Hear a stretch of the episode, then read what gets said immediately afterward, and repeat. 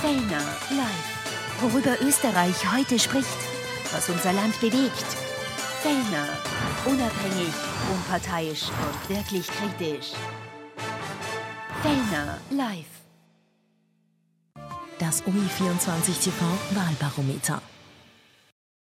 Schönen guten Abend, willkommen zurück bei unserem Wahlbarometer. Immer am Donnerstag analysieren wir die aktuelle Umfrage. Vergangene Woche hat uns einer gefehlt. Da hat der Bernhard Heinzelmeier den Josef Schapp ersetzt. Jetzt ist er wieder zurück. Hallo. Hallo. Das hat der. Gut, Herr Westenthaler, sensationelle Quote gestern, muss man noch einmal sagen, bei der Analyse der Ascher Mittwochsreden. Werden wir nachher auch noch einmal im Detail darüber sprechen. Und auch Maria Ochkala, das ist wieder da. Schönen Abend. Guten Abend. Wir starten wie immer mit der Sonntagsfrage. Wir haben es uns ja gerade angeschaut mit dem Professor Beutelmeier. Die aktuelle Hochrechnung als erstes noch einmal kurz eingeblendet. Folgendermaßen schaut es aus. Die FPÖ auf Platz 1 mit 27 Prozent, minus 1. Die SPÖ 22 Prozent, plus 1. Noch immer 5 Prozentpunkte Abstand. Aber immerhin die SPÖ jetzt wieder etwas vor der ÖVP. Die verliert nach kurzem Zwischenhoch jetzt zum zweiten Mal in Folge einen Prozentpunkt, ist jetzt mit 20 Prozent wieder auf Platz 3. Neos bei 11, Grüne bei 9, KPÖ 3 und die Bierpartei legt jetzt sogar auf 7 Prozent mittlerweile zu. Frau Kallert würde mit Ihnen beginnen. Die ÖVP jetzt wieder auf Platz 3 abgerutscht. Jetzt gab es kurzzeitig rund um den Österreich-Plan so ein leichtes Zwischenhoch. Man konnte immerhin zur SPÖ aufschließen, war sogar ganz kurz vor der SPÖ. Jetzt ist man wieder auf Platz 3. Ist dieser, sage ich einmal, kleine Motor, den die Rede hätte geben sollen, schon wieder in Stottern geraten? Nein, bin da nicht äh, äh, aufgeregt. Deswegen plus minus ein, zwei Prozent regt mich nicht sonderlich auf. Äh, es ist äh, in den Rohdaten plus eins, das heißt, nächste Woche wird es vielleicht wieder etwas anders aussehen. Es ist in der Hochrechnung minus eins und auch bei der SPÖ ist dieses Plus 1, dieses Plus 1, 1 regt mich nicht sehr auf. Ich freue mich, dass bei den Kanzlerdaten äh, in, der, in den Rohdaten einiges sich getan hat. Und äh, ja, jetzt einmal abwarten. Ich bin zuversichtlich. Äh, es ist, glaube ich, jetzt klar, dass die ÖVP äh, das macht, was sie immer gesagt hat. Wir werden bis zum Herbst arbeiten. Das heißt, äh, der Wahltermin, der so Aufregung verursacht hat, wie Herbert Dotschnik, äh, Norbert. Äh, Norbert Dotschnik, Entschuldigung, Norbert Dotschnik war Radlfahrer, gesagt glaube ich, der Herbert Dotschnik. Ja, wie Norbert Dotschnik gesagt hat, der 29. Es war, wenn ein Herbsttermin ist, eigentlich immer der 29. im Gespräch. Also da gibt es eigentlich keine Aufregung mehr darüber. Und äh, bis dahin wird hart gearbeitet werden, sowohl in der Regierung als auch dann entsprechend Wahl gekämpft werden und äh, durchs Land gefahren und äh, von den Funktionärinnen und Funktionären auch an die Wählerinnen und Wähler äh, herangetreten werden. Mhm. Herr Westenthaler, jetzt hat die Frau Kaller gerade angesprochen, 29. September findet die Wahl statt. Jetzt wissen wir es auch offiziell, da ist jetzt natürlich schon noch über ein halbes Jahr bis dorthin. Hätte der FPÖ eine nähere Wahl mehr genützt, dass man diese Führung aus den Umfragen dann auch wirklich ins Ziel bringt? Oder seien Sie der Meinung, das ist so stabil, das wird sich durchziehen? Das ist eine sehr hypothetische Frage. Das ist Glaskugel, kann man nicht sagen. Natürlich ist bis zum September noch eine gewisse Zeit, da kann noch sehr viel in der Politik passieren. Wir leben in einer schnelllebigen Zeit. Ich war aber auch immer davor gewarnt, äh, gute Umfragen überzubewerten, genauso wie schlechte. Äh, aber Tatsache ist natürlich, wenn man sich das anschaut, dass dieses Bild, das wir heute sehen, eines ist, das über ein Jahr bereits stabil ist. Das geht immer ein bisschen aufwärts, aufwärts, aufwärts, aufwärts, aufwärts. Die ÖVP schafft es nicht, nachhaltig sich zu erholen. Äh, ist wieder nur bei 20 Prozent, sie war schon mal bei 22, dann wieder bei 20, pendelt da hin und her und die Sozialdemokratie ist keine wirkliche Alternative mit dem Parteivorsitzenden Babler. Und was sagt uns das? Dass, äh, das, das, das, das, die wichtigste Währung in der Politik ist Authentizität und Glaubwürdigkeit. Und das traut man den, den, den Roten und Schwarzen im Moment nicht zu. Wenn man sich vorstellt, dass jemand einen so einen einen Zinnober veranstaltet wie Nehammer um diesen, diesen Österreich-Plan, also wo er alle das, all das verspricht, was er bisher nicht umgesetzt hat, dann ist das unglaubwürdig. Und das zahlt halt ein gegen die Umfragen dann und deswegen geht die ÖVP wieder runter. Ähm, sie, sie schaffen es einfach nicht, aus dieser Glaubwürdigkeitsfalle herauszukommen, nona nicht, weil es ist ein Bundeskanzler, der ist jetzt seit zwei Jahren im Amt und vorher war er Innenminister und hat all das, was er jetzt den Menschen vom Himmel verspricht, nicht umgesetzt. Punkt. Und wenn man ihm dann fragt, warum, sagt er, ja, das ist ja nur bis, geht ja bis zum Jahr 2030. Das ist ja alles absurd. Äh, die Menschen brauchen heute die Probleme gelöst und nicht 2030. Die wollen das heute wissen, heute bis 20.30 Uhr, sage ich immer am Abend am besten, wie sie ihr Leben finanzieren. Und wenn dann noch so Dinge daherkommen wie Hinterzimmermauscheleien zwischen SPÖ und ÖVP, dann fragt sich jeder, auch Sympathisanten von ÖVP und SPÖ, warum soll ich eigentlich eine ÖVP wählen, wenn sie eh wieder eine Regierung mit links macht? Oder warum soll eine SPÖ wählen, die den jetzigen Zustand des Leidens, nämlich Schwarz und Grün, nur verlängern will als Beiwagerl? Das heißt, die haben auch beide im Moment keine motivierenden Argumente, sie zu unterstützen und das schlagt sich dann in den Umfragen nieder. Das sieht man auch. Und der eine, der Primus inter pares, der Führende in den Umfragen, ist seit über einem Jahr, ich glaube jetzt sogar schon 15 Monate, Herbert Kickel, einmal bei 27, 28, 29, dann wieder 28. Und auch das verfestigt sich, weil er im Moment die wirklich einzige Alternative zum System darstellt. Wir, haben, wir werden das dann nachher noch diskutieren. Es gibt im Wesentlichen vier Systemparteien, die sie alle, die ein einziges Ziel haben, das heißt Kickel verhindern. Und nimmt, diesen Ball nimmt der Kickel dankbar auf und sagt, okay, einer gegen alle gegen einen, das Match nehme ich auf fechten wir es aus in dem Wahlkampf, dann werden die Menschen wählen und am Ende sollte das Wahlergebnis auch in der Demokratie mit einer Regierungsbeteiligung abgebildet sein. Ganz einfach. SPÖ wieder leicht im Plus, 22 Prozent, immerhin vor der ÖVP. Dennoch, großes Thema war in den letzten Tagen die jetzt auch schon angesprochene Koalitionsvariante zwischen SPÖ und ÖVP. Die wird sich aber laut Umfrage bei Weitem nicht ausgehen. Nur 42 Prozent. Ähm, ist das nicht ein bisschen ein Schuss ins Knie, wenn man einerseits sagt, man will eine Koalition mit der ÖVP und dann geht es sich aber nicht einmal aus? Nein, es ist vor allem ein bisschen ein Energieverlust und ein Zeitverlust. Denn es hat keinen Sinn, jetzt über Koalitionen nachzudenken. Äh, vor allem, ja, es gibt ja auf vielen Ebenen tausende Bürgermeister in den Gemeinderäten, machen Koalitionen in verschiedenen Windrichtungen. In den Landesregierungen, also von den ersten drei Parteien sogar die Neos ja, sind in Landesregierungen drinnen, wo sie zusammenarbeiten. Also es ist ja nicht so, dass die ersten vier Parteien nicht irgendwo mitregieren, mit dabei sein, in welcher Qualität und in welcher Größenordnung auch immer. So muss man das einmal ganz realistisch sehen. Wenn die SPÖ zulegt, hängt es damit hin und wieder auch damit zusammen, dass sie gute Arbeit halt in den Gemeinden macht und in den Landesregierungen, wo sie vertreten ist. Und das drückt sich aus.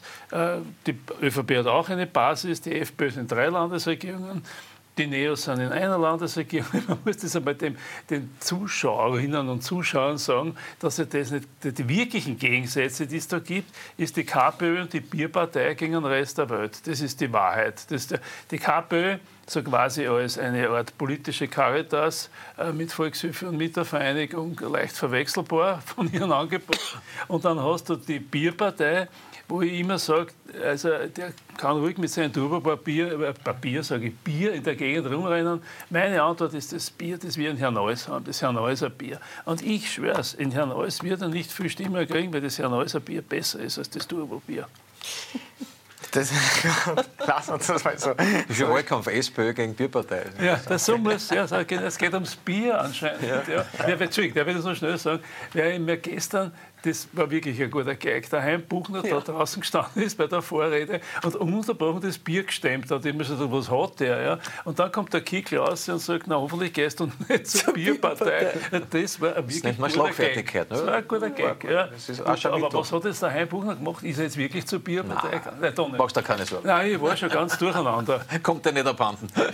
so, dann schauen wir uns die Kanzlerfrage an. Und zwar als erstes hier die Hochrechnung einmal der Kanzlerfrage. Das gibt es ja auch jetzt eine leichte Veränderung zur Vorwoche. Im Großen und Ganzen äh, Herbert Kickl bei 27 Prozent, gleicher Wert wie die FPÖ. Karl Nehammer stabil bei 24, liegt etwas über dem ÖVP-Wert. Babler Kahn muss man allerdings sagen, der hat in der Vorwoche massiv verloren, jetzt wieder um drei Prozentpunkte zulegen, ist jetzt bei 18 Prozent. 9 Beate Meindl-Reisinger, 6 Werner Kogler und 10 Dominik Platzen immerhin. Spannender hier aber die Rohdaten und die schauen wir uns gleich parallel dazu an. Denn da gibt es eine spannende Entwicklung. Herbert Kickl und Karl Nehammer sind jetzt gleich auf bei 16 Prozent. Andreas Babler bei 13 Prozent und die anderen dann bei 6,4 und 7 Prozent. Frau Rauch-Kallert, Sie haben das ja vorher schon angesprochen.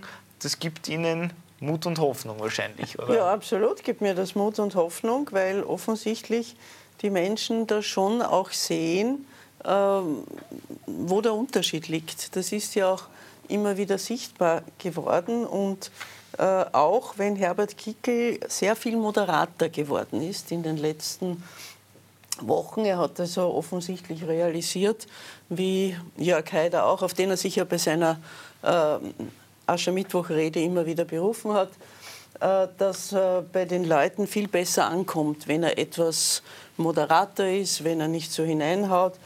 Äh, und das hat ihn ja auch in den letzten Monaten sehr geholfen, weil er ja in diesen letzten Monaten stabil vorne war. Er ist auch wenig in den Medien aufgetreten die er ja am Parteitag oder am, am Aschermittwoch unglaublich verteufelt hat, und zwar alle in einen Topf. Nur ich glaube, OE24 ist nicht vorgekommen, wenn ich richtig ah, zugehört habe. Ja, die Krone war ja. auch nicht. Krone. Ja, also das nicht.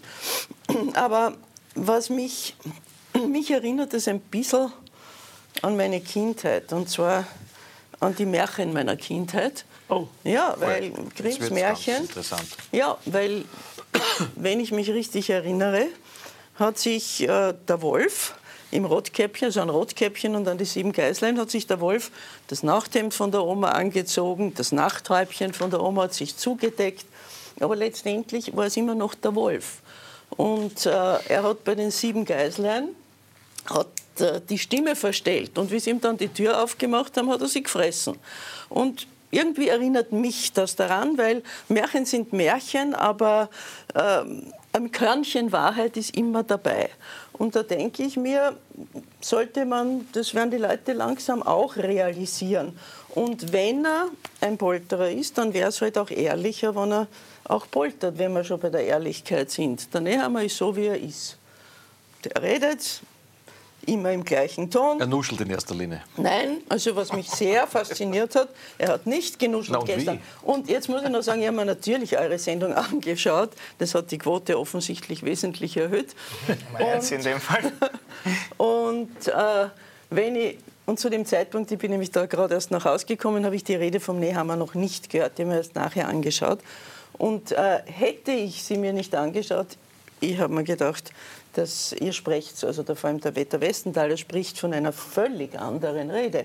Weil alles, was dich Wir da so erregt musst hat... enttäuschen. Wir haben es Ja. uns vorher beide... Ja, ja, ja. Wir sind gegeneinander Also, Zeuge, dass wir es mein, mein Eindruck, und ich habe sie mir von vorne bis hinten angeschaut, war ein ganz anderer. Es war eine ausgezeichnete Rede. Es hat ausreichend Applaus Für euch gegeben. ja. also, ja, ja, ja. Also die, das Publikum war sehr zufrieden. Entschuldigung, habe Maria, die Leute haben nicht einmal geklatscht. Der musste die Natürlich Leute zum Klatschen. geklatscht, Der Nehammer musste die Leute auffordern, jetzt klatscht endlich dreimal in die hinteren Bankreihen, haben hinteren Bankreihen Da gibt es? Fotos. Es Aha, gibt okay. Fotos. Ja, vorher. Das ist dokumentiert. Nein, während der Veranstaltung. Maria, ein bisschen Realität. Jetzt weiß ich schon, Ja. die Maria erzählt ja gern hier Märchen. Jetzt, und Nein, das- nein, nein, nein, das erste Mal auf Nein, die Märchen referiert. Wir sind ja da keine Märchenstunde und du bist keine Märchentante, bitte, sondern wir wollen ja hier wirklich ernsthaft Ja. diskutieren. Bitte nicht mit den Märchen, weil sonst müsste ich sagen, dass all das, was uns der Nehammer die letzten Wochen erzählt hat, eigentlich von, Grimm, von den Gebrüder Grimm stammen kann, weil das ist alles frei erfunden und all das, was er da erzählt, ist einfach erstunken und erlogen, weil er hätte es ja umsetzen können. Also hör mal auf mit Märchen. Ich komme wieder zu den Daten. Äh, ich muss schon langsam diese Kanzlerfrage, die es ja nicht gibt, die ist ja fiktiv. Deswegen ist sie immer sehr lustig, weil sie ändert sich jede Woche bei unterschiedlichsten Kandidaten und zwar sprunghaft. Also nicht um 1, 2, sondern es geht einmal rauf um plus 3, minus 3. Also nehmen wir uns das Beispiel Babler an. Kein Mensch kann erklären, warum der jetzt um 3 aufgegangen ist, weil es überhaupt kein Ereignis gegeben hat. Der Babler ist gar nicht vorgekommen, vielleicht deswegen. Aber dass der um 3 steigt und jetzt muss man zurückschauen und ich schaue mir immer die Daten der vorigen Wochen an, da warst du nämlich nicht da, sei Da froh, weil da 10, hast du einen da Schock, da ist er 10 auf oder 3 drei. um 3 abgestürzt. Also innerhalb von zwei Wochen minus 3, plus drei. Weiß ich nicht, wie das funktioniert. Ähnlich ist ja auch beim, äh, beim, beim, beim Kanzler, bei, bei, beim Nehammer, der ist das letzte Mal auch um drei abgestürzt und jetzt ist er halt wieder aufgegangen.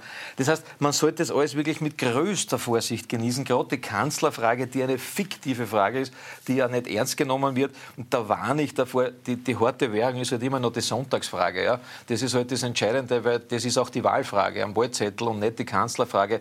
Wobei ich schon auch dazu füge, insgesamt in der Entwicklung, wir haben sogar eine Trendrechnung diesmal, die übrigens auch sehr stabil ist seit ungefähr einem Jahr, äh, ein Bundeskanzler, der hinter der Opposition liegt, in der Kanzlerfrage, was sich jetzt über Jahr, über schon über ein Jahr durchsetzt, hat es in der ganzen Geschichte der Zweiten Republik nie gegeben.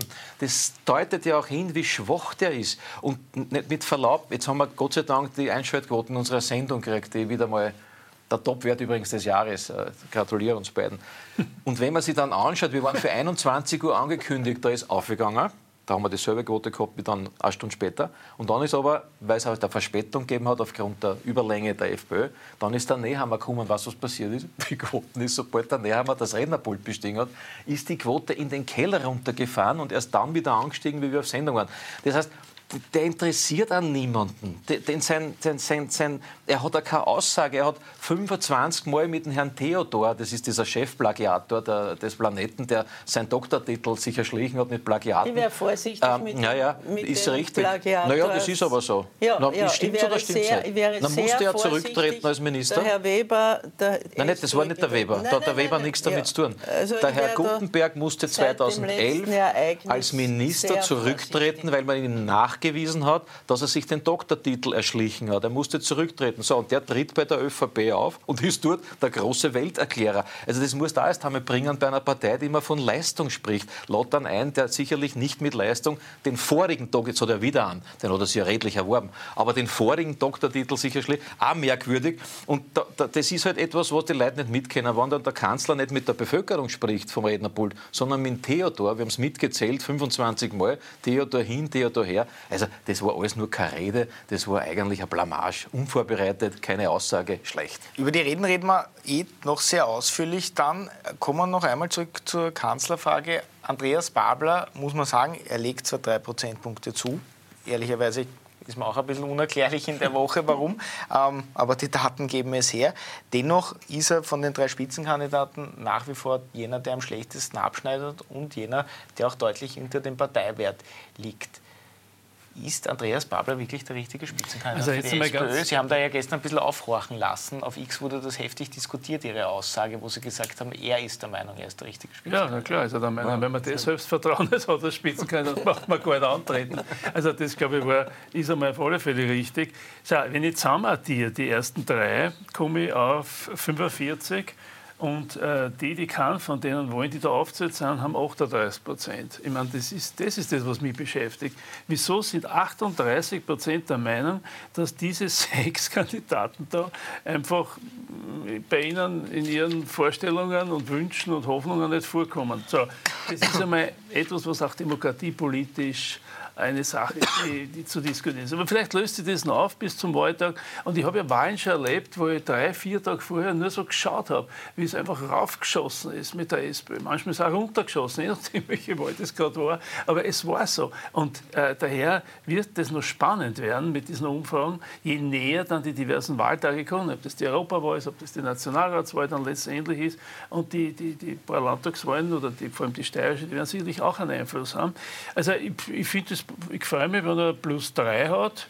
Äh, das wird sicherlich irgendwo seinen Grund haben, aber der, aber der, der, der, der, Kickl hat minus drei, aber der Nehammer will sie offensichtlich äh, festschweigen. Der sagt einfach, jetzt bin ich Bundeskanzler und je weniger redet, desto länger bleibe ich ist auch eine Strategie. Ja, ja wenn sie die bewährt. Aber jetzt sind wir ein bisschen ausge überlegen. ausgewichen nach der Frage des Spitzenkandidaten. Da ja. wird jetzt schon äh, der Name Hergovich immer wieder genannt von der einen oder anderen Seite als möglicher Babler-Ersatz.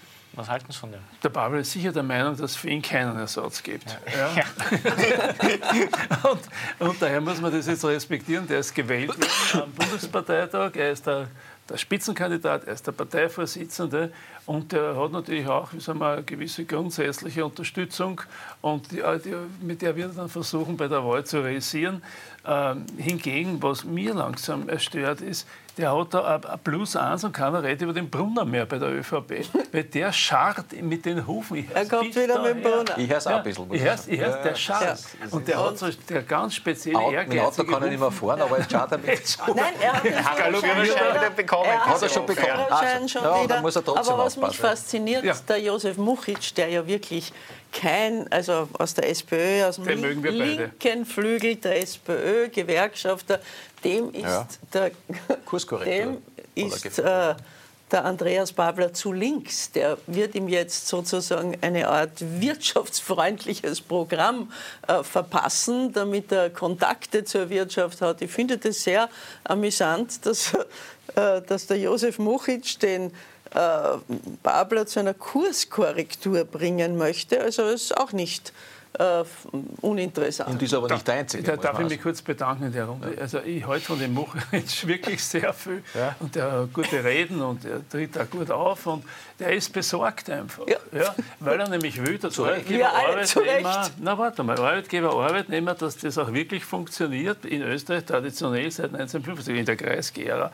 Wie viel wichtige Gesetze sind sogar mit der ÖVP äh, beschlossen worden, obwohl er die absolute Mehrheit hatte. Die Sozialpartnerschaft hat parallel dazu, das habe ich oft kritisiert von meiner damaligen linken Position, aber trotzdem parallel äh, funktioniert hat. Und ähm, äh, Murisch hat ein bisschen Angst jetzt bei der Vermögensteuer. Ja. Der sagt, wenn uns das trennen soll bei einer allfälligen Kooperation, was auch immer das sein mag, ja, Vermögenszuwachssteuer ist vielleicht die etwas bessere Variante. Aber bei, ich, bin ich sage immer, ich muss mir alle Programme aller Parteien, die ins Parlament kommen, deswegen auch ansehen, weil spätestens im Parlament bist du mit diesen Programmen konfrontiert und vielleicht machst du dann eh gemeinsame Beschlüsse dort. Und alle verkürzen sie immer nur, gibt es die Koalition A, gibt es die Koalition B, wie lange machst du als Spitzenkandidat? Na, oh je, der schaut halt verschlafen aus, der, der, der macht es nicht mehr lang. Und so geht es die ganze Zeit. Anstatt dass man sich die Frage stellt, und wer ist wirklich attraktiv auch von den Inhalten, witzig, wer, ist ein, wer kann auch politisch was präsentieren, kommunizieren und so weiter und so fort. Also ich bin nicht weiterreden und engagiere mich gleich die anderen vier Parteien, aber es ist so. Die Antwort ist jeder außer der Babler. In Wahrheit. Und das ja der, der Muchisch. Und, also, er ist ja kein Einsamer. Schau, das, wir sind ja Profis, wir alle da. Wir wissen ganz genau, dass der Muchic nicht, weil er halt lustig ist, einfach in eine Zeitung geht und so ein Interview gibt. Das passiert ja nicht im luftleeren Raum. Der kennt dann ja anrufen, kennt sagen, Andi, pass auf, korrigiert das. Nein, er macht ein Interview, wo eine absolute Kurskorrektur fordert. Zu Recht, haben wir alle analysiert. Ist da nicht ein, ein einzelner Rufer ohne Echo, sondern da gibt es dann noch die Niederösterreicher, die Burgenländer. Also da gibt es ja den, der Ludwig, den sticht auch ab und zu der Hafer, wenn er, wenn er die Aussagen des Herrn Babler hört, auf das kommen wir ja noch heute im dritten Teil.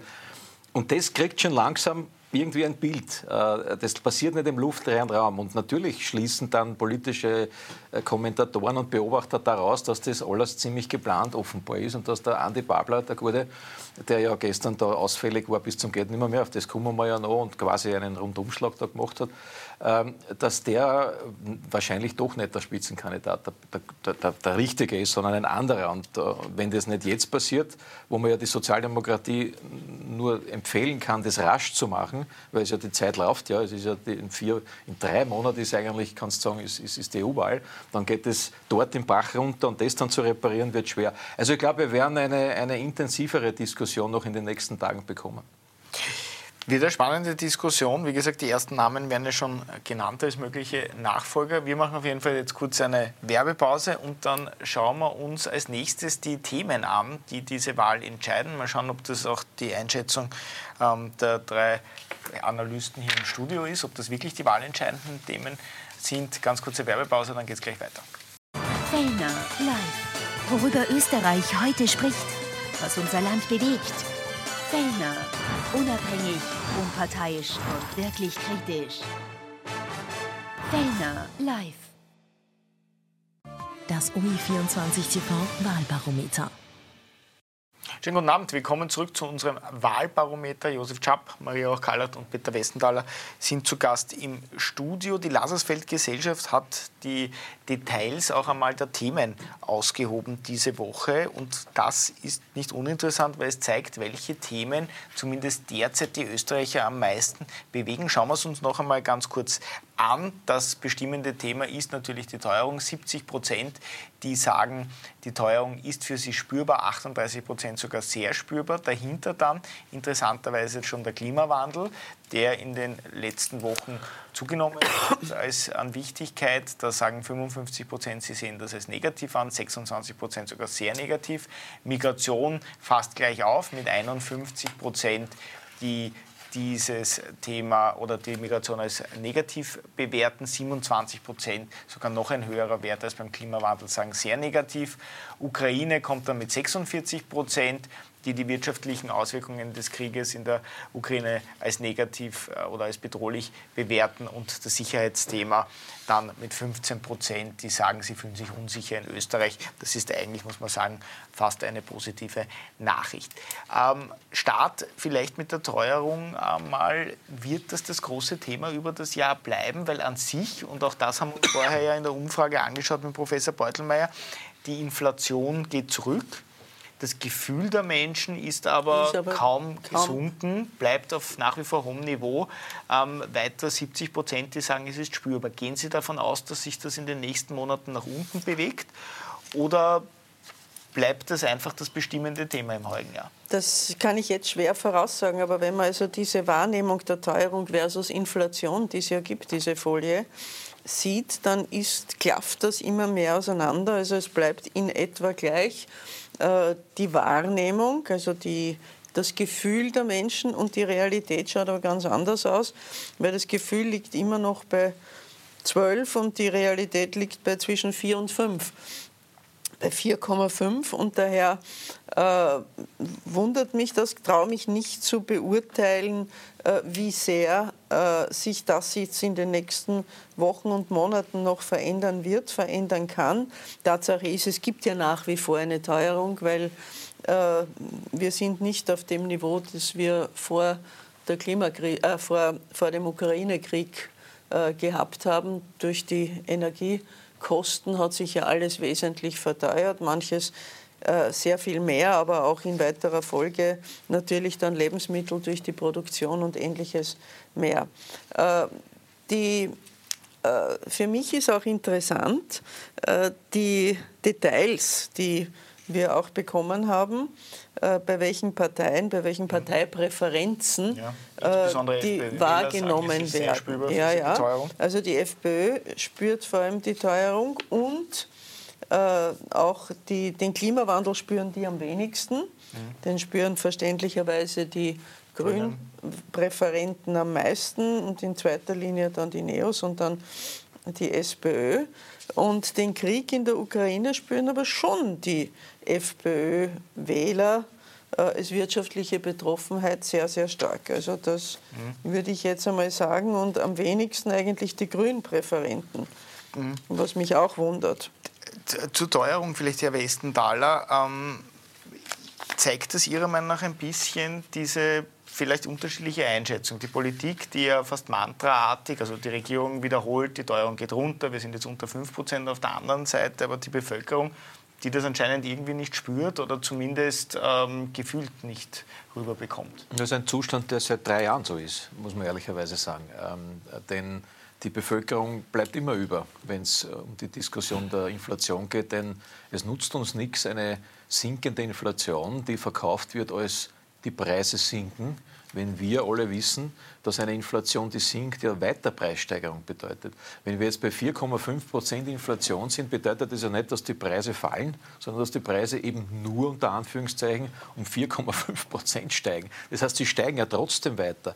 Und es ist kein subjektives Empfinden, es ist ein objektives Empfinden. Es ist objektiv so, dass die Preise weiter steigen. Und sie steigen in Österreich, und das ist hausgemacht aufgrund des Scheiterns dieser Regierung, sie steigen in Österreich nach wie vor um das Doppelte als im Euroraum. Das muss sich mal vorstellen, doppelt so hohe Inflation als in ganz Europa, in Österreich. Wir sind führend, was die Inflation anbelangt. Warum sind wir das? Weil wir eine Regierung haben, die nach wie vor die Inflation in die Höhe treibt. Weil die ÖVP dabei zuschaut und es mitbeschließt, dass wir eine CO2-Steuer erhöhen, Spritpreise in die Höhe gehen. Wir haben nach wie vor die höchsten Spritpreise in Europa, in Österreich.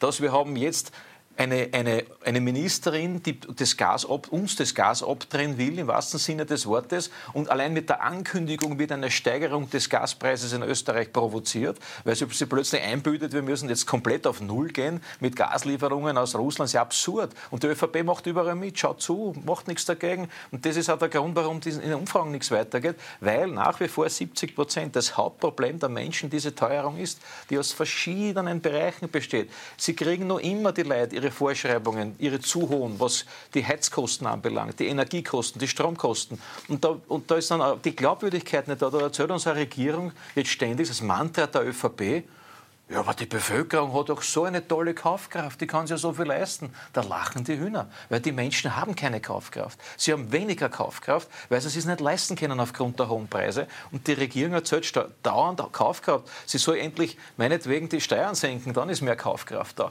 Aber äh, den Menschen etwas vorzugaukeln, Strompreisbremse, nutzt überhaupt nichts. Es ist nach wie vor zu hoch der Preis. Äh, die, die, die, es gibt so viel, beim Einkauf, wenn du in den Supermarkt gehst, ist nur immer zu teuer teuer. Ja, da diskutiert jetzt eine Regierung, stellt sich hin und diskutiert eine, äh, eine Karte für Zuwanderer. Eine sogenannte, wie nennt man das, Karte, Geldkarte, ja, Einkaufskarte. Sachleistungskarte, glaube ich nicht. Sachleistungskarte. Es wird diskutiert, wie Zuwanderer, die bei uns erst ganz kurz sind, jetzt eine Sachleistungskarten kriegen, damit sie mit der Karten einkaufen können. Aber es wird nicht darüber diskutiert, dass einmal für österreichische Familien, die sich das Leben nicht leisten können, eine Einkaufskarte für den Supermarkt von der Regierung ausgegeben wird, dass sie mit der Karten einkaufen gehen können und sich das Leben leisten können. Das ist denn dieser Regierung wurscht. Herzlos, abgehoben und keine Ahnung, wie es den Menschen wirklich geht. Und die Teuerung ist eines der besten Beispiele wo Sein und Schein so auseinandergeht wie nur irgendwo. Und das, das, wird, sich, glaube, das wird sich so rasch auch nicht ändern, selbst wenn die, die Inflation offiziell wieder runtergeht. Es wird sich in, in, im Befinden der Menschen nichts ändern, weil sie tatsächlich auch nichts ändert. Ich will dem Peter Westenthaler schon auch sagen, dass wir ein Sozialstaat sind, der gerade in ja, dem der Bereich, wo sich die Menschen wenig oder gar nichts leisten können, einspringt und auch entsprechend mit Förderungen, mit der Miet mit der Mietenförderung, mit den Sozialmärkten in vielen, vielen Bereichen innerhalb äh, sowohl der Länder als auch der Gemeinden als auch der Sozialorganisationen äh, unterstützend eintritt. Und daher lassen wir das ein bisschen. Maria, ihr habt seit zwei Jahren fünfmal die Mieten Dorf. erhöht. Ja. Und jetzt redest du von also, einer kannst äh, nicht fünfmal. Die Zuwanderer oder Asylansuchenden, die eine Einkaufskarte kriegen, in den gleichen Topf werfen wie die Österreicherinnen und Österreicher. Ja, wir sind die Österreicher jene. wichtiger als die Zuwanderer. Natürlich. Das sollte vielleicht ja, bei der ÖVP aber einmal die kriegen Gott sei Dank sehr viel mehr lieber Peter Westenthaler. Sie können ja. sich, also- zwei Sätze, Entschuldigung, aber das kann ich nicht stehen lassen. Die Menschen können sich das Leben nicht leisten. Da sind wir uns alle einig. Das sind die Indikatoren. Also mich wundern und wenn du jetzt, Zahlen, und wenn die du jetzt, Reiseziele auf plötzlich die Seychellen. Wenn du jetzt das Argument das bringst von Mietbeihilfen, wird und wir wissen, dass in derselben Zeit in zwei Jahren fünfmal die Mieten erhöht worden sind, dass sich die Menschen die Mieten eben nicht leisten können und die paar Netsch, die sie da kriegen als Zuschuss und Förderung, nicht ausreichen, dass sie ihre Mieten leisten. Dann kann ich da genau erklären, aus den, der Stoff, aus dem diese Umfragen gemacht sind, weil ihr die Menschen anschwindelt. Und die Menschen sehen das, dass sie anschwindelt werden. Man muss nur Wahrheit. mal schauen, was es an Angeboten gibt. Ich bin jetzt einmal aus, ich bin, ja ich bin aus, danke, ich wollte schon von Kaffee gehen. Ich bin jetzt, einmal aus, ich bin jetzt irgendwo ausnahmsweise der Meinung beider. Ja? Er hat für bestimmte Zielgruppen in der Bevölkerung recht, der Peter Westendal. Und ich sage das auch so, ja, dass es für nicht wenige, vielleicht sogar wachsende Zahl bis in die Mittelschichten hinein, von den Heizkosten, äh, von der Mietentwicklung, von den Lebensmittelkosten, von, der, von den Spritkosten und äh, nicht mehr erträglich ist und nicht mehr finanzierbar ist. Ja. So, jetzt hast du die Forderung, und ja, greift in den Markt ein, solange es notwendig ist. Ja, das hat mit Kommunismus nichts zu tun, sondern das ist einfach ein, eine, eine soziale Motivation, damit die Menschen leben können, damit die einfach, ja, damit da nicht ein Verarmungsprozess eintritt. Umgekehrt hast du recht. Ja, in dem Punkt, dass wir natürlich schon ein Sozialstaat sind. Und da kritisiere ich meinen Vorsitzenden, der den Satz geprägt hat, der Sozialstaat muss wieder aufgebaut werden. Das kann ich nicht akzeptieren. Denn, ich, äh, der Babler, denn ich habe mitgewirkt, äh, jahrelang am Aufbau des Sozialstaates, mit mir ganze Generationen. Manchmal sogar mit euch. Sogar mit mir. Ja, Im sogar mit dir. Ja. In der Volkshilfe. Ja, ja, das muss ich schon sagen. Ja. Und daher muss man das auch erwähnen, dass, das, dass wir da nicht, ist wenn ich manchmal so diese generelle Analyse, ja, geht es mir ganz schlecht. Da glaube ich, ich lebe in einem Land der dritten Welt. Das stimmt ja nicht. Ja. Aber Achtung, Vorsicht ja, Natürlich. und Empathie und da ja nicht zuschauen, wie Teile in der Bevölkerung äh, unter Anführungszeichen die Blöden sind. So. Und abrutschen. Ja, und abrutschen. So. Und so diese, für diese Differenzierung bin ich und ich bin für die Weiterentwicklung des Sozialstaates. Ich glaube, dass das eine der großen Errungenschaften ist, mit denen wir auch ein Beispiel, ein Modell sind in Europa, in der Europäischen Union und oft zu Recht kritisieren, dass die EU zu wenig sensibel ist, um auf diese Dinge einzugehen, in einzelnen Mitgliedsländern, besonders auch gegenüber Österreich. Schau, und bei dem, was da steht, dass die Teuerung ein Hauptpunkt ist, das ist logisch, ja, weil die Inflation noch immer höher ist als in den anderen Ländern, weil man es gespürt und weil nichts wirklich Sichtbares gegen die Teuerung unternommen wird. Beim Klimawandel, das müssen die, der, trotz grüner Wahlbeteiligung sagen alle, beim Klimawandel tut sie nichts. Ja, das finde ich aber besonders nett. Und weil das auch in Verruf gekommen ist durch die Klimakleber. Durch die Klimakleber, die Ja. Alle haben den gesagt, Grünen Klimakleben, geschadet. Was ist das? Ja, nicht nur den Grünen, sondern generell dem Ja, Gedanken generell. des Kampfes gegen den Klimawandel geschadet. Es zeigt sich hier, dass die Migration im Wahlkampf ein wichtiges Thema bleiben wird, auch sein wird. Und jeder, der das nicht anspricht, ja, der Landeshauptmann von Burgenland hat das vor kurzem angesprochen, der Dostrover gesagt hat, machen wir eine Grenze für Asylwerber bei 10.000. Das soll man ernsthaft diskutieren und nicht immer gleich, ist ja klar, wenn es aus dem Burgenland kommt, blablabla, ja, sondern das sollte man ernsthaft diskutieren. Und das, was ich immer sage, ist, der Ukraine-Krieg, ja, ja, der Krieg der, der aggressive Angriffskrieg der Russen gegen die Ukraine.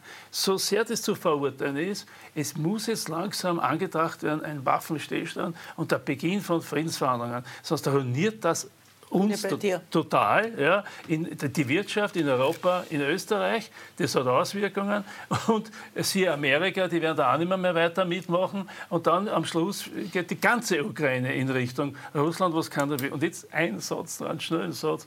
Ich habe im Radio gehört, weil die Gewessler gesagt hat, wir müssen aus dem Russengas aussteigen. Wisst ihr, was der Trick anscheinend zu sein scheint? Das russische Gas wird weiterkommen. Es kriegt einen Zwischenhändler und heißt dann nicht mehr russisches Gas, sondern, kriegt einen komplett anderen Namen. Türkgas. Du kaufst bei dem Zwischenhändler ein, Türkgas, wie auch immer. Ja. Der einzige Effekt des Gewässler-Vorschlages ist, das Gas wird teurer. Und zwar für den Konsumenten, für die, die heizen müssen, für die Betriebe, für die Unternehmen. Und das ist ein Nervenstrang der Wirtschaft und ein Nervenstrang für die Leute, die hier in Österreich leben und die einfach sozusagen nicht in die Armut oder abrutschen wollen oder die nicht noch mehr an Teuerung in Kauf nehmen wollen. Und das schlagt die Gewässler vor. Ich glaube, wir sind alle völlig verblödet und sehen das nicht, dass im Endeffekt weiter das Russengas fließen wird. Es wird nur anders Mascherl kriegen und es wird teurer werden, weil dazwischen einer noch verdienen wird. gebe ich dir recht. Ich muss nur einhaken und da kommen wir noch, das, das, und das das dritte oder wahrscheinlich eines der genauso wichtigsten Themen, ist diese ganze Migrationskiste.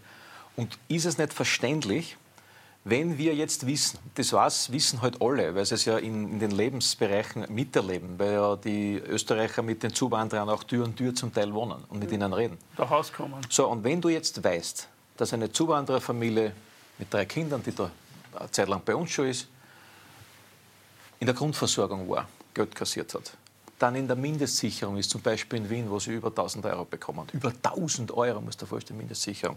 Den Klimabonus mit abkassieren, weil der ja nicht unterscheidet in der, in der Staatsbürgerschaft. Kinder- und Familienbeihilfen bekommen, zum Teil gratis mit den öffentlichen Verkehrsmitteln fahren. Das alles erfahren ja auch die österreichischen Staatsbürger und fragen sich, warum wird jetzt eigentlich jeden Tag darüber diskutiert, dass die Zuwanderer auch noch eine Einkaufskarte bekommen. Nichts anderes ist das ja, diese Sachleistungskarte. Das ist Anstatt. zusätzlich, weil sie kriegen trotzdem ihr Taschengeld. Anstatt. Zusätzlich zum, sie kriegen je weiter Mindestsicherung, sie kriegen Nein, weiter all wir, sie nein, kriegen nein, weiter die Bleib- Mindestsicherung, sie kriegen alles und zusätzlich auch noch eine Bezahlkarte. Und die österreichischen Familien kriegen das nicht, weil die müssen auskommen mit dem Geld, was sie verdienen, wo sie jeden Tag äh, hart arbeiten dafür und können sich aber den Einkauf nicht leisten. Und dann stößt du die zwei Familien nebeneinander, eine österreichische mit drei Kindern, die es eh selten noch gibt, weil Kinder kannst du nicht mehr leisten in dem Land, und eine, eine, eine Zuwandererfamilie, dann kommst drauf, die kassieren 4000 Euro im Monat und ich muss dafür arbeiten und kriege 2.500 Euro. Und da stimmt im Gefüge nicht. Da ist im Gefüge etwas falsch und das ist die große Frage der Migration, die so nicht funktionieren kann, wenn ich mir dauernd nur darüber Gedanken mache, wie ich mehr Zuwanderer ins Land hole, leider macht es der Herr Babler, und wie ich die, die hier sind, über die österreichischen Familienställe. Das funktioniert eben nicht und davor warnt die Freiheitliche Partei seit den 90er Jahren. Äh, und deswegen ist das auch quasi ihr, ihr Haus- und Hofthema, weil sie davor warnt, weil sie in dieser Frage immer recht gehabt hat und weil der Kegel das formuliert. Und deswegen auch deswegen, auch deswegen ist er den Umfang so weit oben, weil hier das, die soziale, der soziale Ausgleich einfach nicht stimmt. Das Augenmaß. Es geht ums Augenmaß. Es geht darum, dass wir sogar in der Runde gesagt haben, äh, statt Bargeld, statt, Bargeld, Bargeld soll es diese ja. Karten geben. Ja, aber komplett ja. und nicht wieder ja, Ausnahmen. Ja, ja, ja, Sie kriegen ja Ausnahmen. Aber das haben wir doch schon. Das haben wir doch also schon Mindest, Liebe Maria, die Mindestsicherung wird, da kennst du aber schlecht aus, die Mindestsicherung ist ein Anspruch mittlerweile ein gesetzlicher. Verstehst du das? Die haben ja, das Recht. Ich habe es gern, wenn mir die Männer naja, das hat mit der Bezahlkarte, das hat mit der, naja, du bist jetzt verlegen, weil du nicht auskennst. Nein, nicht wenn eine verlegen. Bezahlkarte schließt nicht, ganz im Gegenteil, löscht doch nicht die Mindestsicherung. Na klar kassiert der den Tausch. Die Sachleistungskarte, so hätte ich das auch verstanden, bekommen ja nur jene, die in der Grundversorgung sind. Also, ja, ja, ja. Also aber die, die sind ja noch nach drei Monaten Grundversorgung bis in der Mindestsicherung. Ja, aber die Lösung, die halten die Hände auf. Aber die Lösung liegt doch eh dort bei dem Integration vor Zuzug, wie wir bei uns beschlossen haben und wo man den Zuzug wirklich einbremst, weil wir jetzt Grenzen erreicht haben und weil sozusagen die Zuwanderung jetzt einmal an ihre Integrationsgrenzen gestoßen ist. Und dann habe ich die ganze Debatte in dem Ausmaß nicht.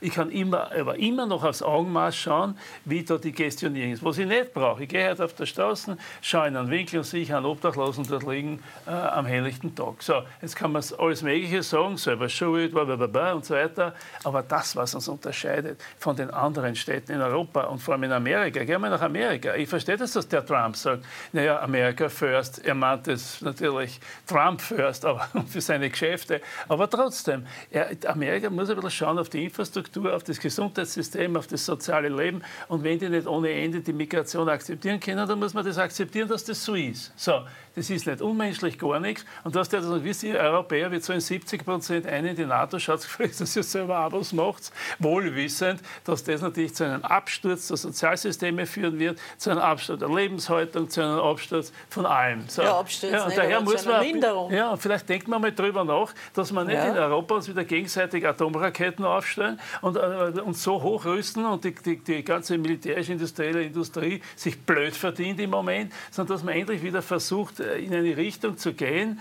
äh, so wie der Kissinger und wie so alle anderen dann in der Schlussphase ihrer Tätigkeit immer wieder versucht haben anzuleiern, dass das wieder ein, ein Miteinander ist, ein Zusammenleben, damit wir nicht letztlich zu einer Kolonie von irgendjemandem werden. Und das braucht man nicht. Und da finde ich, da, da, da lohnt es sich darüber nachzudenken und nicht nur zu denken, sondern auch zu agieren. Ja. Und das hat in der Wirtschaft ganz, ganz große Auswirkungen, wenn man da an dem vorbeigeht und das nicht sieht und gar nichts. Jetzt bin ich, nicht, ich bin weiter dafür, dass die Demokraten in Amerika das sagen, aber nicht die Republikaner, dass ich nicht missverstanden wäre. Ja. Aber, aber äh, trotzdem finde ich in dem Punkt, dass die Amerikaner mal auf sich selbst ausschauen müssen, bis hin, dass selbst beim Super Bowl Aufmarsch und bei der Siegesfeier rumgeschossen wird. Ich meine, seien wir nicht besser. Ja, was haben denn die für eine schiefe Entwicklung? Ja. Und die sollen wir über Werte nichts erzählen. Das betrifft jetzt der Teil weniger unsere, das betrifft ja. jetzt weniger die Entschuldigung, Umfrage. das war jetzt ein Ausrutscher. Ich wirf ganz am Schluss, damit wir wieder zurückkommen, noch eine Zahl, weil es gerade aktuell ist. Diese Woche veröffentlicht die neue Bevölkerungszahl in Österreich, haben Sie quer durch Österreich bekannt gegeben. Ich darf mitteilen, in Wien leben derzeit 710.663 nicht österreichische Staatsbürger. Das sind 35,4 Prozent. Ein Drittel der Wiener Bevölkerung hat keine österreichische Staatsbürgerschaft. Das sagt eh schon alles. Und die Sozialdemokratie in Wien und die Bundesregierung tut nichts dagegen. Und Aber nicht das zu. alle sind in der Und das- Grundversorgung. Ich Die das meisten. Wien Ja, hat die meisten. also, Wien, hat ist, ja- Wien hat die höchsten Auszahlungen der Mindestsicherung Ja, und der Grundversorgung. Wien von ist das Paradies. In Oberösterreich Aber kriegst du 400 Euro Mindestsicherung, in Wien kriegst ist du 1000 Euro.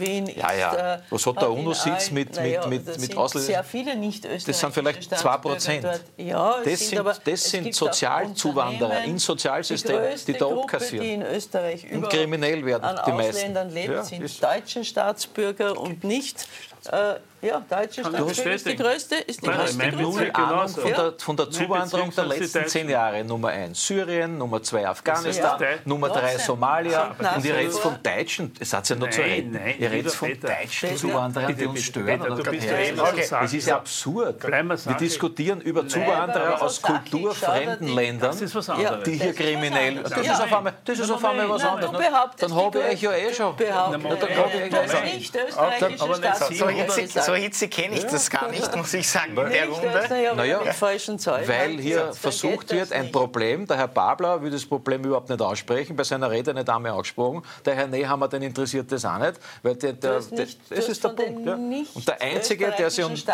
um die. Österreicher und Österreicher kümmert, ist der Kickel. Der sagt Ja, Österreich was zuerst. du, schau, ich darf dir was sagen. Ich meine, das, das insofern über das noch einmal drüber denken, weil du 710.000. beginnst jetzt eine Debatte über die Frage der Staatsbürgerschaft. Ja, wenn das 700.000 sind, dann haben wir doch die Staatsbürgerschaft so organisieren, dass mehr Staatsbürger Nein, die Frage gibt, ist, warum sind Also, die überhaupt da? Nein, das das ist die, warum das- lasst nein. ihr in Wien die da Nein, alle nein, weil die ein? auch Das ist der Punkt. Ich bin nicht, was ich, ich Naja. bin zwar in Wien, aber ich tue nicht damit Ein Drittel der Bevölkerung machen. Wien, absurd. Nein, ist aber, das absurd. in, nein, aber schau, Wien ist eine pulsierende Hauptstadt. Ich habe vorhin gesagt, Integration vor Zuzug, die Grenzen sind erreicht. Viel Das zu ist von mir noch hören. Ja? Und ich sage auch, bei den wirklich fernen Religionen und Kulturen muss man besonders hakelig sein, weil die besonders integrationsresistent sind. Nicht alle, aber Ja, manche. nein, ich ja, ich, kann da, ich kann ich. da auch von Oh ja. indischen, afghanischen Taxifahrern, da sind wir mit blendet unterhalten, wo du selber sagst, nur der ist super integriert, ich möchte das nächste Mal ein afghanisches Taxi haben. Aber ich sagte nur, ich sage da nur, ich wir nicht, müssen ich differenziert sein. Ja, das nicht. bist du doch immer und ich auch. Ja, aber und das sollte man in bleiben. Wien vergeht korrekt. kein Tag Und ohne korrekt. Vergewaltigung,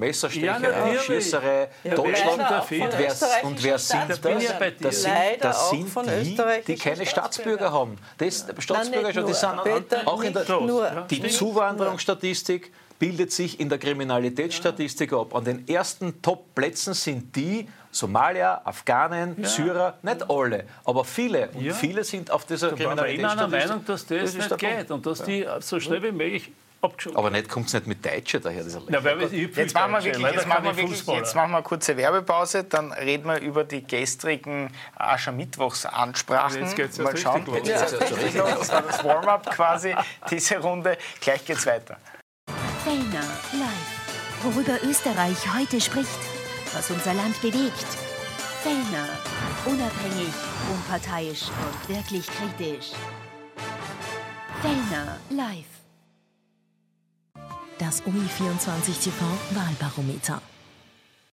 Ja, schönen guten Abend, willkommen zurück. Josef Schapp, Maria Rauch-Kallert und Peter Westenthaler sind zu Gast. Mit einer hitzigen Diskussion haben wir die zweite Runde beendet und auch die dritte birgt einiges an ja, unterschiedlichen Interpretationspotenzial, nennen wir es einmal so. Wir haben die Aschermittwochsreden gestern äh, gehört. Herbert Kickl, Karl Nehammer und Andreas Babler haben jeweils ihre Aschermittwochsreden äh, gehalten. Sie waren gestern schon am Abend im Studio, Herr Westenthaler, da haben wir das Ganze analysiert. Jetzt mit einem Tag oder einer Nacht dazwischen und auch ein bisschen den Analysen, die so in den Medien kursieren.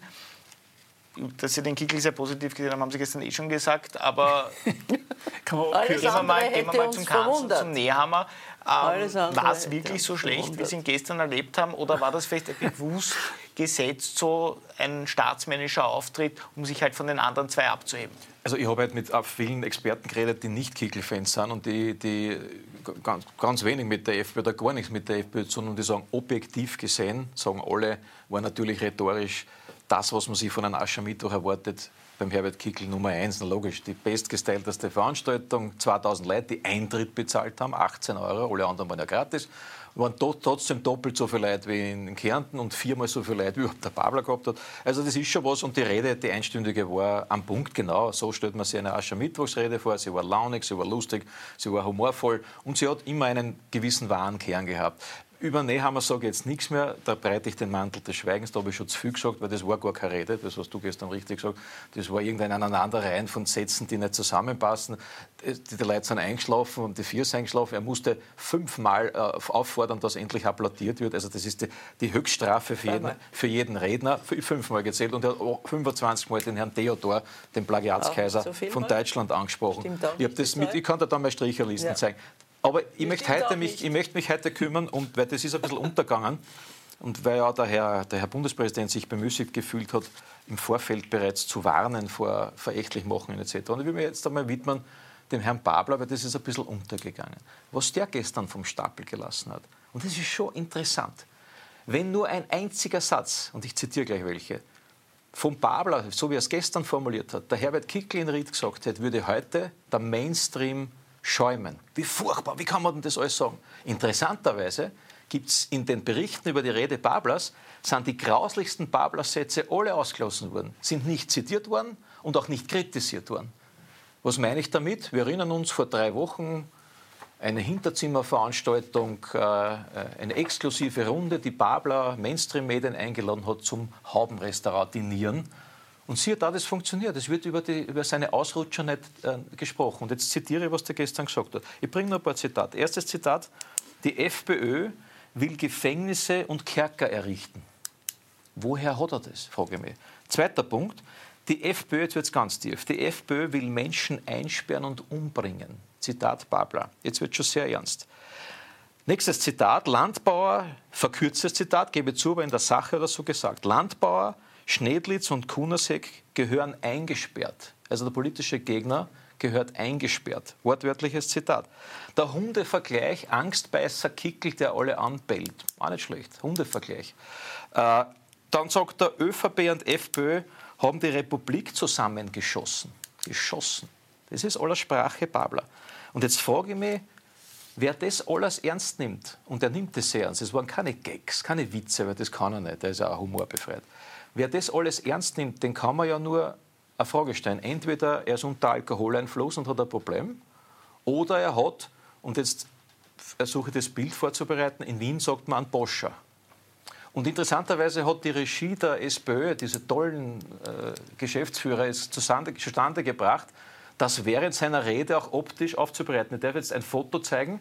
Das, so hat man den Herrn Babler hingestellt. Danke, Bundesgeschäftsführung der SPÖ hinten, Boscher steht sogar dort. Also es ist ja sagen, das musst echt, das Bild musst du ja, das musst als Geschäftsführer mit zusammenbringen, dass du den so positionierst, dass hinten überbleibt Boscher. Es soll heißen nur für die Menschen politischer. Politisch. Aber dass ich den so positioniert, das ist genau sein Schädel. Das war 90 Prozent seiner Redezeit von der halben Stunde, ist dieses, das ist kein Schnappschuss. Er ist immer so gestanden, da steht Boscher. Ist jetzt ein, ein, ein bisschen ein Gag, ja, wir sind ja noch im Nachfasching. Aber jetzt schon wieder ernst zurück. Wo ist denn da der Herr Bundespräsident? Wo sind da die Mainstream-Medien, die sagen, sowas kann man nicht sagen? Und die Zitate, das kann sich jeder anschauen im Internet, die sind nicht frei erfunden, die waren wirklich da. Einsperren, umbringen, wegsperren, Antidemokraten, Hundevergleiche. Bah, ich muss wirklich sagen, wer so austeilt, aber in seiner eigenen Partei das alles nicht im Griff hat, weil er ja selbst kritisiert wird, ich weiß nicht, was mit dem, gestern, mit dem gestern passiert ist. Das war außerhalb jeglicher Norm, weit weg vom Erlaubten, auch an einem Aschermittwoch, sondern ein unfassbares Überziehen und eine, eine, eine Sprache, wo dann nur schlecht werden kann. Punkt. Herr Schaub, wollen Sie was dazu sagen? Ja, klar, gern sogar. Ich, mein, ich bin der Anhänger einer Rhetorik, auch bei Aschermittwochreden, wo man durchaus die eine linke, mehrere linke Elemente einbauen kann, vielleicht sogar was Rechtes, aber die große Miete abdecken muss das muss sich auch abbilden in der Rhetorik. Ja. Und äh, daher, und wo man durchaus, damit man weiter zuhört und gerne zuhört, vielleicht den einen oder anderen Scherz oder ein bisschen ein Entertainment-Element einbaut. Das ist meine Philosophie. Ich habe da keine Aschermittwochreden zu halten gehabt, aber ich habe durchaus auch bei Veranstaltungen, wo das Bier am Tisch gestanden ist, bei mir war es nicht oben beim Rednerpult, zumindest kann ich mich nicht erinnern, äh, wo, äh, wo, man natürlich ein bisschen deftiger, aber und ich bin der Meinung, dieses britische, dieses feine, das eher witzige, ich tue dem politischen Mitbewerber doch viel mehr weh. Ja? Wenn ich sozusagen mit dem Hammer komme, dann kommt meistens auf dem Hammer ein Hammer. Ja? Und das war es dann. Und das wirkt aber beim Publikum nicht so. Also das ist meine Philosophie. Ich hoffe, alle Herren zu, die die künftigen Aschermittwochredner einmal noch erhalten werden. Es werden wahrscheinlich noch mehrere sein, auch auf anderen Ebenen. Aber das ist meine Philosophie. Das, was du aufgezählt hast, da jetzt von der Babler-Rede, diese Art der Rhetorik ist nicht meine Rhetorik. Ja. Es ist seine Rhetorik, die muss er auch verantworten. Ich glaube, dass äh, es dem Kickel mehr tut, wenn man sozusagen an ihn in einer anderen Form herangeht.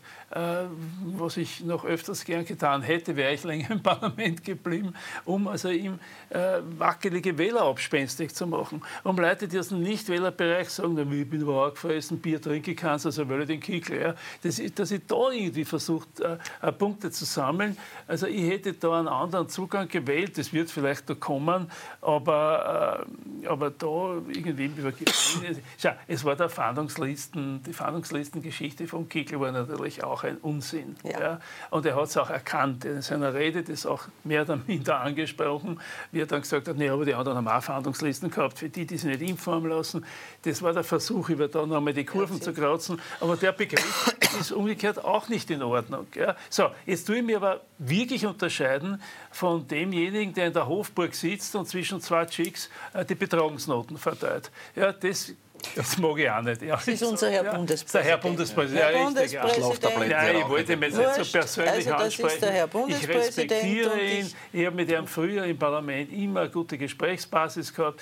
Aber diese, diese Kultur der Betreuungsnoten ist ein bisschen schwierig, weil ich meine, wer definiert das? Genauso wenn definiert wird, was ist in der Politik Moral oder nicht Moral? Wer setzt die Grenzen fest? Das ist, ich bin dafür, dass man es einbringt und sagt, es muss natürlich so etwas wie Moral geben, es ist oft sehr subjektiv. Ja? Manchmal ist es glücklicherweise auch objektiv. Und auch beim Betrauen ist es manchmal so, dass man sagt, naja, also das war aber jetzt zu viel, das geht so nicht. Da muss sich der, der kritisiert wird, dann dieser Kritik auch stellen. Ja, ich meine, es ist immer populär, eine obrigkeitsstaatliche Nummer abzuziehen, sagen, die da oben, weit oben in den Wolken, die schon gar nicht mehr wissen, wie wir unterwegs sind und so. Das ist immer gut. Ich glaube, mich erinnern zu können, dass ich vielleicht das eine oder andere Mal auch in diese Richtung argumentiert habe. Aber trotzdem, ja, da muss man also verdammt aufpassen und ich hoffe, die nächsten Aschermittwoch reden, wir haben das von den Bayern übernommen, vom äh, Franz Josef Strauß. Der hat geredet, da war der da war der, der Van der Bellen ins Koma gefallen, ja? weil der war einfach ein Wahnsinn. Und das hat in Deutschland nicht gezogen. Der hat dann kandidiert. So. Und das, glaube ich, muss man äh, berücksichtigen und das ist mein Kommentar dazu. Das ist vielleicht eine ganz gute Überleitung. War es ein Fehler, dass der Kanzler überhaupt eine Aschermittwochsrede gehalten hat? Nein, Soll absolut. ein Kanzler keine Aschermittwochsrede halten? Nein, ab, absolut nicht. Der hat den Kontrapunkt äh, äh, gesetzt. Er hat eine hervorragende Rede gehalten. Er ist ja auch beurteilt worden von den Medien, braucht man ja nur nachlesen. Und ich habe es nicht so negativ gehört in den Medien wie der äh, Peter Westenthaler. Ich muss aber dem Peter Westenthaler insofern recht geben, was den Andreas Babler anbelangt. Ich hätte auch gerechnet, dass mehr Verbalattacken vom Herbert Kickel kommen als von Andreas Babler. Äh, ich habe es aber vorhin schon in der ersten Runde gesagt, ich war angenehm überrascht, dass er etwas sehr relativ mild war für seine Aussagen und für Kickel, für eine Aschermittwochsrede und dass er offensichtlich auch realisiert hat, dass das bei den Leuten generell besser ankommt. Äh, ich war entsetzt äh, von der Rede des Andreas Babler, sage ich auch, wobei zwei dieser Zitate, die du gebracht hast, habe ich nicht gehört, aber möglicherweise, weil er so genuschelt hat, dass ich nur einen Teil dieser Rede verstanden habe. Das Setting war auch, also, aber das haben wir ja schon beim Parteitag gesehen, auch äh, die Wahl des Parteitags, also das war ja alles. Äh, da, da, da ist wirklich Verbesserungsbedarf in der SPÖ-Zentrale und da müssten eigentlich alle Alarmglocken läuten. Ich möchte aber darauf zurückkommen, äh, Aschermittwochsreden haben eine gewisse Geschichte und haben auch eine gewisse Launigkeit. Die wäre beim, äh, beim äh, Josef Czap, äh, wenn es darum geht, die feine Klinge ist da schon elegant, aber die muss man natürlich auch können. Äh, allerdings, wie wir gesehen haben, und das beweisen ja nicht nur die gestrige Diskussion, die heutige Diskussion, die medialen Niederschläge. Es wäre ein schwerer Fehler gewesen, keine Rede zu halten vom Bundeskanzler und damit nicht vorzukommen. Das haben wir ja auch gesehen. Außerdem war es eine gute äh, Möglichkeit, auch in seiner Bundesländertour, die er ja auch äh, machen wird, äh, das in Kärnten, wo es ja auch eine gewisse Tradition der Launigkeit gibt, wenn ich an den Vielacher Fasching und an die vielen Faschingsgilden denken, dass er es getan hat. Und ich, ich habe sehr positiv empfunden, dass er sich nicht auf die Stufe des äh, Schlechtmachens äh, herabge, äh, herabbegeben hat, sondern ich würde es jetzt halten, ich möchte gerne ein Beispiel bringen, das in, der, in einer Sonntagszeitung vorige Woche zu finden war. Ich sage jetzt nicht bewusst, das ist ein Konkurrenzblatt. Es war ein Interview zweier Altlandeshauptleute, und zwar sowohl von der SPÖ als auch von der ÖVP in der wieder. Steiermark. Also äh, zehn Jahre Franz Woves und sieben Jahre Hermann Schützenhöfer, die sehr unpopuläre Dinge sich getraut haben, gemeinsam, der, aber notwendige Dinge in der Steiermark zu machen. Die waren recht mutig und äh, die immer gesagt haben, das, was sie sich wünschen würden, und das würde ich mir auch wünschen, ist, dass man mit dem ständigen Anpatzen, mit dem Hakelschmeißen, äh, dass es vor allem in den Untersuchungsausschüssen gegeben hat, dass man jetzt endlich einmal aufhört und in Richtung eines fairen Wahlkampfes geht oder einer Wahlauseinandersetzung, wo man nachher einander auch noch in die Augen schauen kann und dann irgendeine Form der Zusammenarbeit wird finden müssen. Äh, in welcher Konstellation immer, da haben die Wählerinnen und die Wähler zu entscheiden. Und das, was mir in dem Interview sehr gefallen hat, äh, war das Wort die enkeltaugliche Politik, wo ich also auch in die Zukunft schaue und äh, nicht, und nicht das populäre machen, sondern das Richtige populär machen. Das ist ein sehr schöner Satz. Es gibt Dinge, äh, die man machen muss, wie die Pensionsreform 2000, 2004 waren zwei große Pensionsreformen, wo am Anfang großes Geschrei war, am Ende Akzeptanz. Und davon sage ich immer wieder, leben auch heute noch. Und äh, die Menschen haben kein Interesse, die Wählerinnen und Wähler, dass sie permanent diese Beschimpfungen irgendwelcher anderer Kandidaten hören, sondern die lechzen nach Zusammenarbeit. Da bin ich da jetzt glaub, sehr dankbar, da, da bin ich völlig deiner dafür. Meinung. Auch Josef Czapo hat das immer wieder gesagt, daher vergessen wir auch nicht, obwohl es schon ein paar Wochen her ist, dass es der Bundeskanzler Nehammer war, der einen demokratisch gewählten Parteiobmann, der im Parlament als Clubobmann sitzt, taxfrei als Rechtsextremisten hingestellt hat. Das war eine Grenzüberschreitung, wie sie sie bisher noch nicht gegeben hat. Rechtsextremismus hat drei Säulen, Antiparlamentarismus, Antidemokratie und Gewalt. Und das jemandem vorzuwerfen, geht einfach schlicht und ergreifend. Da hätte sich der Herr Bundespräsident einmal einmischen können. Oder jetzt, äh, ich sage es noch einmal, diese Sätze, die da gefallen sind, ich weiß nicht, was er da, was er da gehabt hat, der Herr Babler nämlich, diese Sätze, die hier gefallen sind, stellt sich nur ein Gedankenexperiment, ohne es zu beantworten. Stellt euch einmal vor, nur einen dieser Sätze hätte der Herbert Kickl in Ried oh. gesagt. Stellt euch das einmal vor, was da in dem Land los gewesen wäre. Wenn der Herbert Kickl tagsfrei gesagt hätte, SPÖ-Politiker kein eingesperrt. Übrigens äh, Minute 20, Sekunde 30, falls du es nachschauen willst im Video, okay. kannst du anschauen. Gleich am Gesagt, Beginn? Nein, nein, Minute 2 hat nur eine halbe Stunde geredet. 20 Minuten, Minute 20, also Minute Sekunde 20. 30, zählt er auf, Landbauer Schnedlitz, Kunersee, was die, wie grauslich die sind, und dann sagt er, die können eingesperrt. Und ich muss da ehrlich sagen, da, da, kommt da ja das, das, das, wenn ich wäre, wäre ich geimpft, hätten wir sie Geimpfte aufplatzen. Ich bin ja nicht geimpft, ich stehe ja dazu.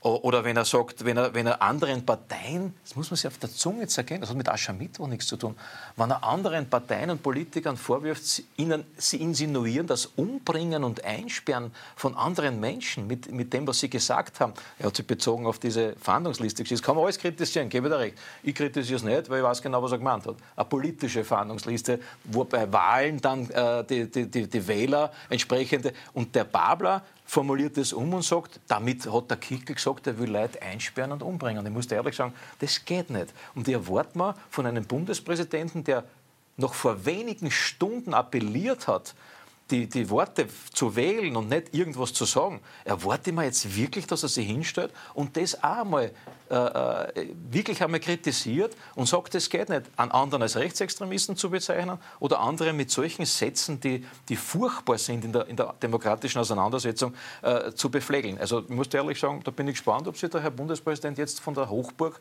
von seinem Raucherlzimmer aus bewegt und ein bisschen was sagt. Also ich glaube, in dem Punkt hat er recht, dass der Bundespräsident sozusagen nicht mit zweierlei Maß messen kann, egal wen es betrifft. Ja, das ist auch die Nehammer. Für die Nehammer-Rede in Wales, über die kann man dann auch unterschiedlicher Meinung sein. Ja, da waren auch Schlechtmacher-Passagen drinnen, das hat er dann einmal gesagt und, und aus. Jetzt hat er gesagt, bei seiner Rede, eigentlich nach der, nach dem, nach der Einleitung, die übrigens über eine Stunde dauert hat, von Karl Theodor Gutenberg, äh, dem Grafen, der ehemaligen Verteidigungsminister von der CSU, gibt es eigentlich eh nichts mehr zum Sagen. Der hat eh schon alles gesagt.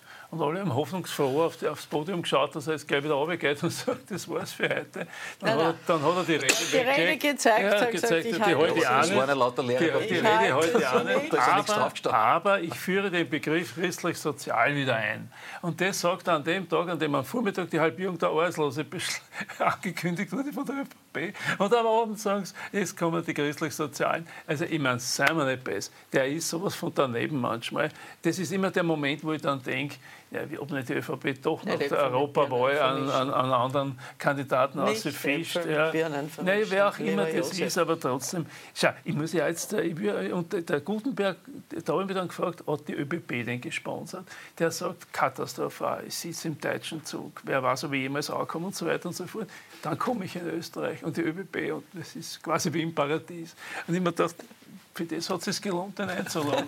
Aber wer hat ihn eingeladen? Allerdings, wenn Weißt du die Deutsche weißt du- Bank kennst, musst du den ja, ist ja okay. zustimmen. Ja, ist ja okay. Auch wenn bei uns aber bei der ich, ÖBB aber ich nicht frage mich, war der jetzt von der. ÖVP eingeladen, der Gutenberg, oder von der ÖBB Nein. eingeladen? glaub, aber was auch nicht schlecht ÖVP. ist. Es ist halt Werbung gemacht für etwas, was in Österreich, worauf man stolz sein kann. Halbwegs trotz funktioniert. allem. Gut.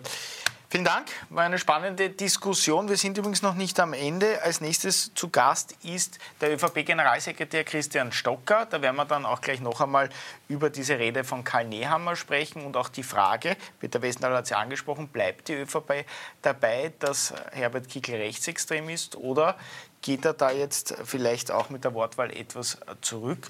Interessanterweise hat ja der ehemalige Bundeskanzler Sebastian Kurz sich von diesem Begriff schon distanziert. Also ganz kurze Werbepause, dann geht es gleich weiter.